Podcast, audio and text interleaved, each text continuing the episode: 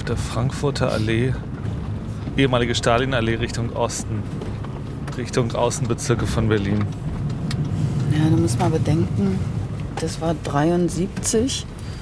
Dann war ja noch eine Weile DDR, wo die hier auch. Meine Mutter Bärbel und ich, wir fahren los. Von West-Berlin Richtung Osten, an den Stadtrand von Berlin. Auf der Suche nach einem Ort, wo ihr vor über 45 Jahren etwas Einschneidendes passiert ist. Damals, im Juli 1973, wäre das nicht gegangen. Einfach zwischen Ost und West hin und her fahren. Denn da hat die Mauer die Stadt geteilt. Mit Wachtürmen, mit Minenfeldern, mit Soldaten, die den Befehl hatten, auf jeden Flüchtling scharf zu schießen. Trotzdem wollte meine Mutter unbedingt aus der DDR fliehen. Das ist ja schon ewig lang her. Ich kann mir nicht vorstellen, dass da noch dieses, also so freies Feld ist. Du bist nicht nochmal da gewesen an der Stelle? Nein. Wir suchen nach dem Ort, wo die Geschichte ihrer Flucht angefangen hat und wo dann alles schief ging.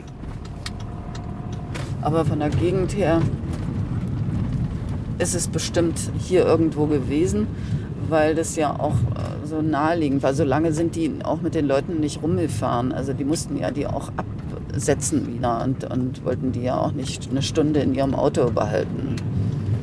Und insofern bist du ja relativ schnell dann am Checkpoint von dort.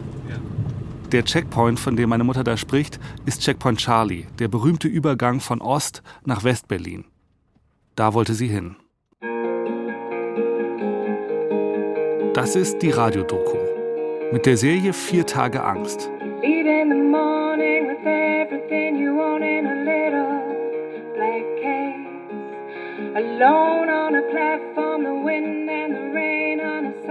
In dieser Serie geht es darum, wie meine Mutter versucht, aus der DDR abzuhauen, wie diese Flucht scheitert und wie sie verzweifelt versucht, doch noch irgendwie zu fliehen.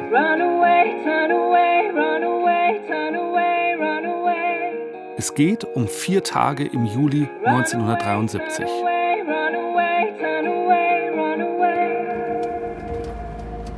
Das ist Folge 1, Republikflucht. Mein Name ist Till Ottlitz. Die Geschichte beginnt am 1. Juli 1973. Damals war meine Mutter 22, meine Großmutter 52 Jahre alt. Die beiden haben in Halle an der Saale gewohnt und sind an diesem Tag irgendwo hier zu einem Treffpunkt gekommen, am Stadtrand von Berlin in der Nähe von Kaulsdorf. Und zwar zu einem Treffen mit ihren Fluchthelfern. Wo genau der Treffpunkt war, Daran kann sich meine Mutter nicht mehr erinnern. Das liegt wahrscheinlich auch daran, dass sie extrem selten darüber gesprochen hat. Es ist keine Anekdote, die sie bei jeder Gelegenheit rausholt. Ich war überhaupt ziemlich erstaunt, dass sie zugestimmt hat, die Geschichte nochmal für diesen Podcast zu erzählen. Denn sogar die beiden Personen, die es hautnah miterlebt haben, also meine Mutter Bärbel und ihre Mutter Charlotte, haben sich hinterher kaum drüber unterhalten. Meine Mutter wusste auch nicht so richtig, wo das war, aber die war eh so aufgeregt, als wir beide an dem Tag da eingestiegen sind. Und dann anschließend hat sie das wahrscheinlich auch verdrängt und wir haben da auch, ja auch nie wieder drüber gesprochen. Anfang der 70er Jahre hatten amerikanische Soldaten ein lukratives Geschäft entwickelt. Sie haben DDR-Bürger in den Westen geschmuggelt, gegen Bezahlung. 10.000 Mark pro Person. In Westgeld natürlich. US-Soldaten waren quasi die idealen Fluchthelfer, weil, und das weiß heute kaum noch jemand, trotz Mauer durften sich die GIs relativ frei in Gesamt-Berlin bewegen. Sie konnten mit ihren Privatautos sogar nach Ost-Berlin fahren. Und an der Grenze wurden sie fast nie kontrolliert. Vielleicht hat mal ein russischer Wachtposten ins Auto geleuchtet, aber das war's dann auch schon. An diesem 1. Juli sollte meine Mutter an einem vorher vereinbarten Treffpunkt auf die Soldaten warten. Mit dabei waren noch andere Republikflüchtlinge und ihre Mutter, meine Großmutter. Sonst war aus der Kernfamilie niemand mehr in der DDR. Bärbels Vater war gestorben, als sie 15 Jahre alt war, und ihr älterer Bruder war schon vor einem Dreivierteljahr in den Westen abgehauen. Also waren da nur noch Bärbel und ihre Mutter Charlotte. Beiden war klar, dass sie nicht in der DDR bleiben wollten. Sie hatten an diesem Morgen ihr Haus in Halle an der Saale hinter sich zugesperrt. Sie hatten Freunde, Verwandte und fast ihren gesamten Besitz hinter sich gelassen und sollten jetzt von US-Soldaten über den Checkpoint Charlie nach West-Berlin gebracht werden. Das jedenfalls war der Plan. Ich bin bereit. Raus oder was? Wir halten an der einzigen Stelle, die noch so aussieht wie der Ort, an den sich meine Mutter erinnert. Also wir sind jetzt hier an dem einzigen Stück freiem Feld, was wir in der Nähe von Kaulsdorf noch gefunden haben. Hier ganz im Osten von Berlin, kurz vor der Stadtgrenze. Aber hier ist ein Stück alte Landstraße. Da sind auch diese alten Laternenpfähle aus der DDR, diese Betonlaternenpfähle. Und es hat auf der einen Seite hat die Straße äh, eine Hecke und auf der anderen Seite ja eigentlich schon so eine Art Graben. So ähnlich kann es schon gewesen sein. Und ich habe sowieso nicht so richtig viel wahrgenommen, weil ich immer auf kommende Autos geachtet habe damit und mich verstecken wollte, damit mich keiner äh, anhält oder so. Hätte ja auch dann Polizei sein können. Wir gehen einen kleinen Trampelpfad neben der Landstraße entlang. Meine Mutter erzählt mir, was hier irgendwo am 1. Juli 1973 um 11 Uhr abends passiert ist. Wenn ich das recht erinnere, hatten wir eine Order. Ich meine, wir sind in Köpenick in einen Pkw gestiegen und wer den gefahren hat, das weiß ich nicht mehr. Und da waren nur meine Mutter und ich und ein zweites Auto brachte dann aber auch noch mal drei andere Personen. Und dann kam ein ähm, amerikanischer VW-Bus und hielt an und da sollten wir alle einsteigen. Und da war eben so ein Graben und wir standen so ein bisschen ab und es war aber auch nicht sehr befahren, diese Straße. Es war ein Sonntagabend.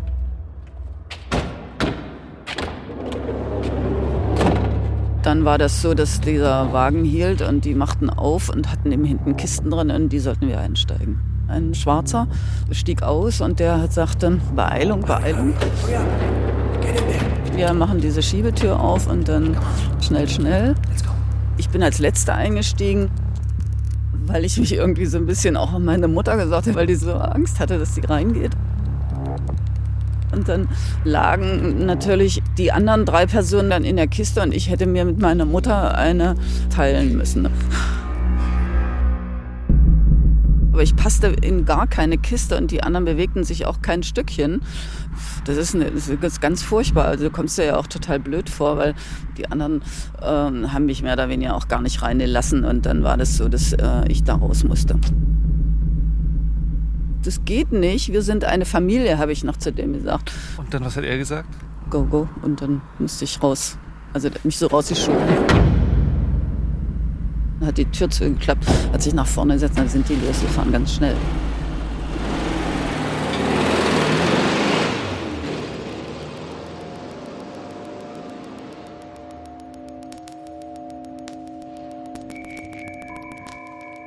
Meine Großmutter hat davon überhaupt nichts mitbekommen. Sie lag in ihrer Kiste und war sich sicher, dass ihre Tochter in der Kiste daneben liegt. War aber nicht so. Bis heute ist nicht ganz klar, warum das alles so schief ging. Hatten die Helfer zu viele Menschen für das Fluchtauto bestellt? Haben sie spontan eine Person mehr transportieren wollen? Wer hat zuerst Panik bekommen? Meine Mutter oder der Soldat? Auch die Erinnerungen meiner Mutter sind verschwommen. Das Ganze hat ja nur wenige Sekunden gedauert. Da war ich komplett erstmal fassungslos. Und dann stehst du da und denkst, das kann jetzt gar nicht wahr sein das ist wie so ein, so ein inneres Schluchzen, was du so hast. Also, ich weiß nicht, ob du das kennst. Oder so wie wenn, wenn du dir wahnsinnig wehtust, aber du kannst jetzt auch nicht so schreien, so, so, so, so, so ein bisschen so in dich hineinheulst. Weil ich dann dachte, was mache ich jetzt? Also das ist ja, das ist ja komplett aus dem Ruder gelaufen. Ja, was, was, was, was tue ich jetzt? Wo gehe ich jetzt hin?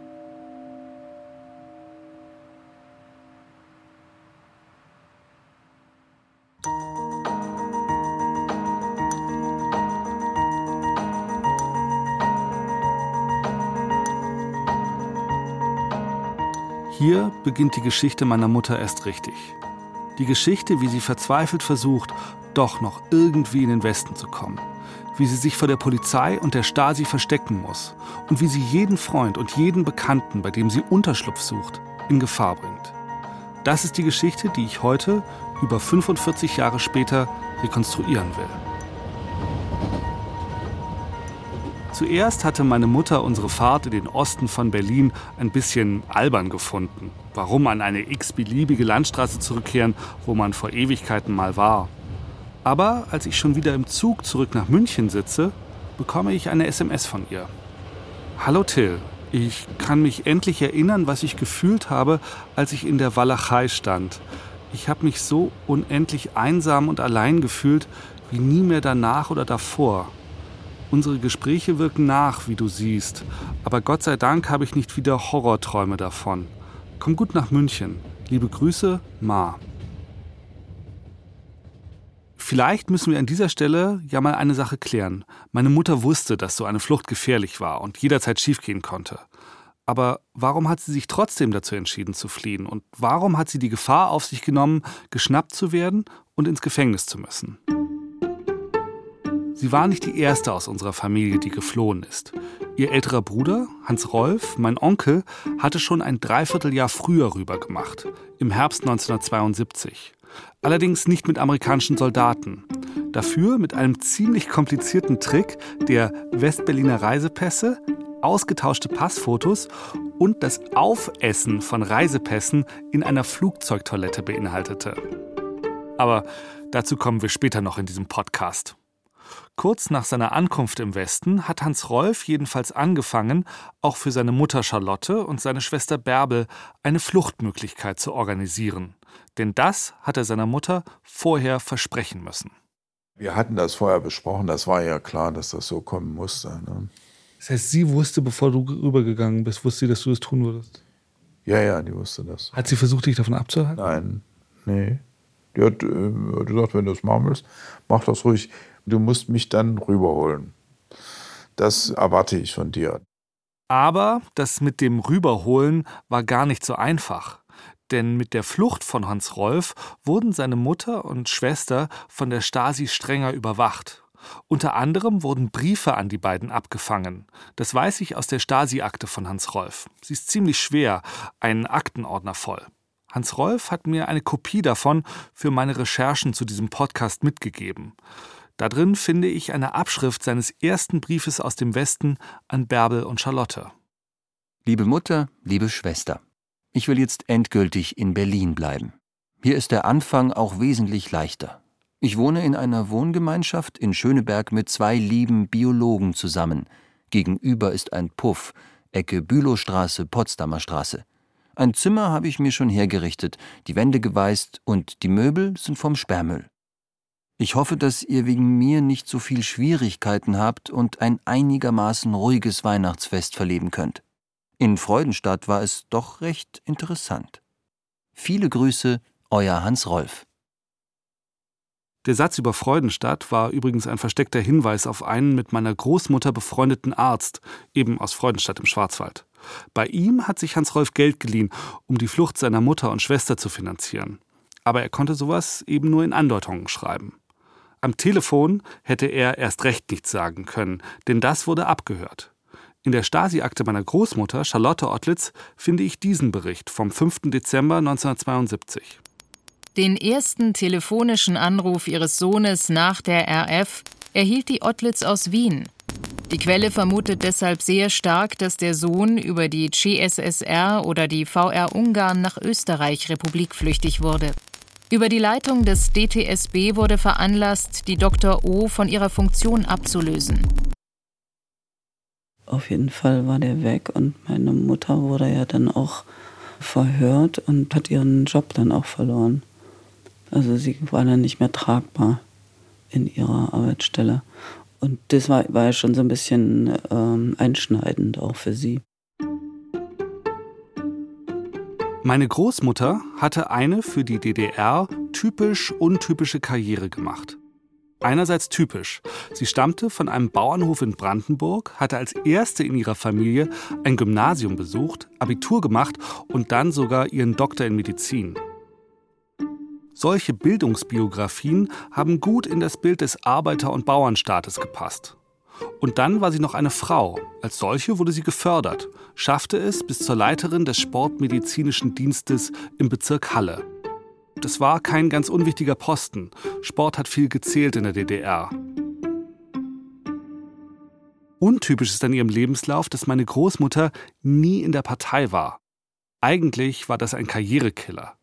Außerdem stand ihr Haus in Halle immer offen für ihre vielen Freunde und die Freunde ihrer Kinder. Und die meisten davon waren eher kritisch eingestellt gegenüber der DDR. Meine Großmutter hatte dort einen Lesekreis und hat viele Partys gefeiert. Und meine Mutter erinnert sich daran, dass in diesem Haus auch die ersten Treffen stattgefunden haben, wo über die Flucht geredet wurde. Wir hatten ja ein Haus, was ziemlich offen war, wo auch immer viele Leute hinkamen. Und auch vorher, während des Studiums, haben sich mein Bruder mit seinen Leuten oft zum Arbeiten bei uns getroffen. Und, ähm, und so haben wir uns dann bei uns zu Hause und, und bei anderen Leuten getroffen und haben beschlossen, nicht zu bleiben und, und zu versuchen, wegzukommen.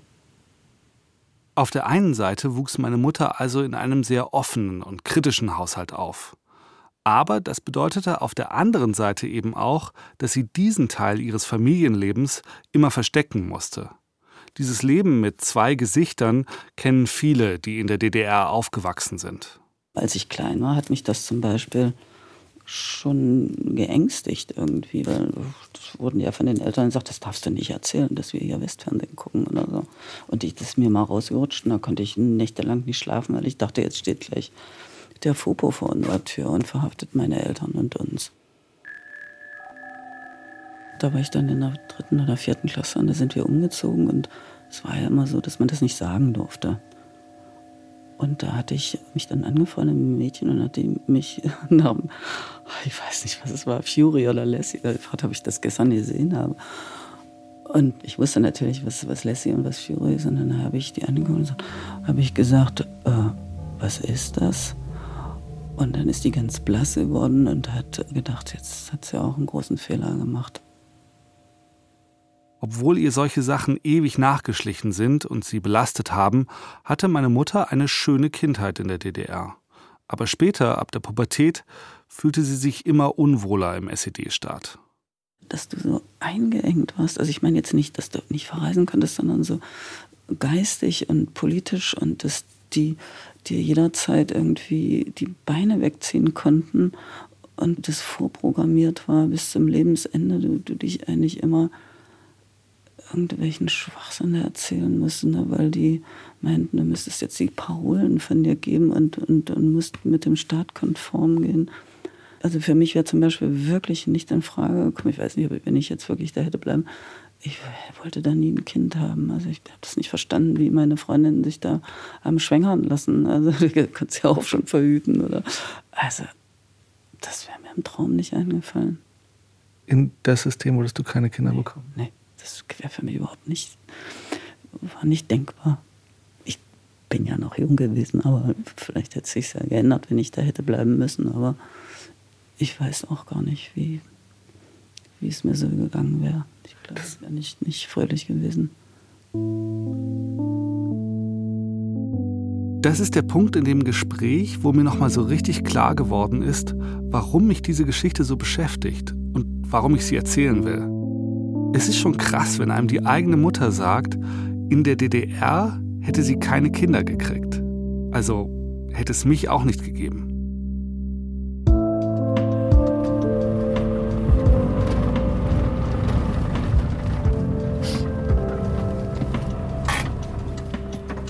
So, wir sind jetzt hier in Kaulsdorf am S-Bahnhof, steigen mal aus und schauen mal, ob du dich an irgendwas erinnerst. Man könnte ein kleines Foto machen kommt gerade die S-Bahn. Wir sind zurück im Osten von Berlin. An dem Ort, zu dem meine Mutter als erstes gegangen ist. Nach ihrer gescheiterten Flucht. Du musst dir vorstellen, ich bin dann gerannt wie so ein Bürstenbinder. und wollte ja von keinem gesehen werden und habe immer so leise vor mich hingeheult. Gequäkt, wie man Halle sagt. So ein bisschen vor mich hingeschluchzt, weil ich dachte, das kann jetzt nicht wahr sein, was mir gerade passiert. Was hattest du bei dir? Na, nur eine Tüte mit meinen Zeugnissen, nichts. Eine Tüte? Eine Tüte, ja. Plastik? Nee, Plastik gab es ja nicht. Also ein Beutel, wahrscheinlich ein Stoffbeutel, keine Ahnung. Okay, Beutel mit Zeugnissen, keine Fotos, Bilder. Kein Schlüpfer, keine Zahnbürste, gar nichts. Nee, also das war doch klar, man, man, man sollte nur sich selbst mitbringen. Dann war da dieser S-Bahnhof und weißt du noch, was du erleichtert, dass du jetzt irgendwie in der S-Bahn einsteigen Ja, ja, ja, ich war erleichtert, weil ich dann dachte, ich müsste nach Hause jetzt. Weil ich hatte ja noch ein Zuhause und es hatte ja keiner entdeckt oder so. Ich wollte jetzt nach Halle zurück, weil das war ja meine Heimatstadt. So, Berlin-Kaulsdorf. Das ist jetzt hier der Zugang zur S-Bahn. So, die Unterführung. Gucken wir mal rein. Das, das sieht alt aus. Also das war sicher auch schon 1973. Das ist bestimmt alt hier. S5 nach Schlossberg Nord über Malsdorf, Und? Ich denke, dass es Kohlsdorf war, aber ich, weil ich das immer in meinem Kopf hatte.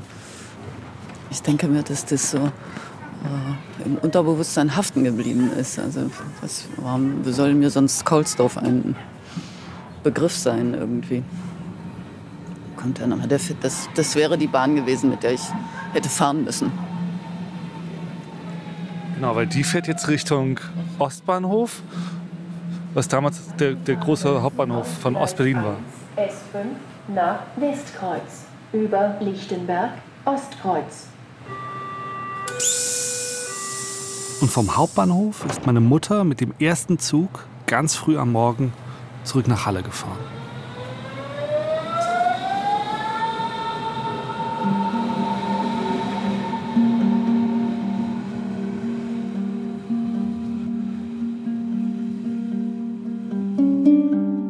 Und dann? Was sollte sie dort machen? Der nächste Tag ist ein Montag. Sie hätte eigentlich Kurse an der Uni. Ihre Mutter hätte ihren ersten Tag im neuen Job an der Poliklinik.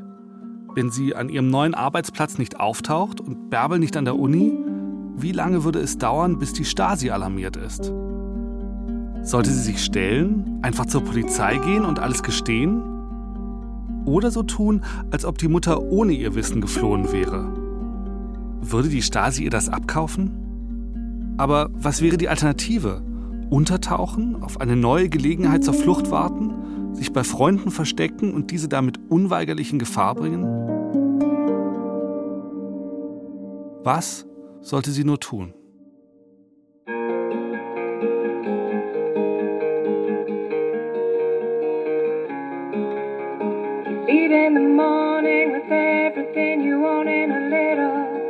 Demnächst bei Vier Tage Angst. Ich habe die Tür aufgemacht und sah dieses Reh. Wenn eine Freundin an der Tür steht, an der Tür klingelt, dann machst du die Tür auf und lässt sie rein, oder? Die Mutter stand völlig verdattert in der Wohnung und hatte bis dahin, glaube ich, noch gar nicht so richtig mitbekommen, dass ihre Tochter fehlt. Ich wollte mich ja mal stellen, hat er gesagt, das machst du auf keinen Fall. Man kann sich ja auch verstecken.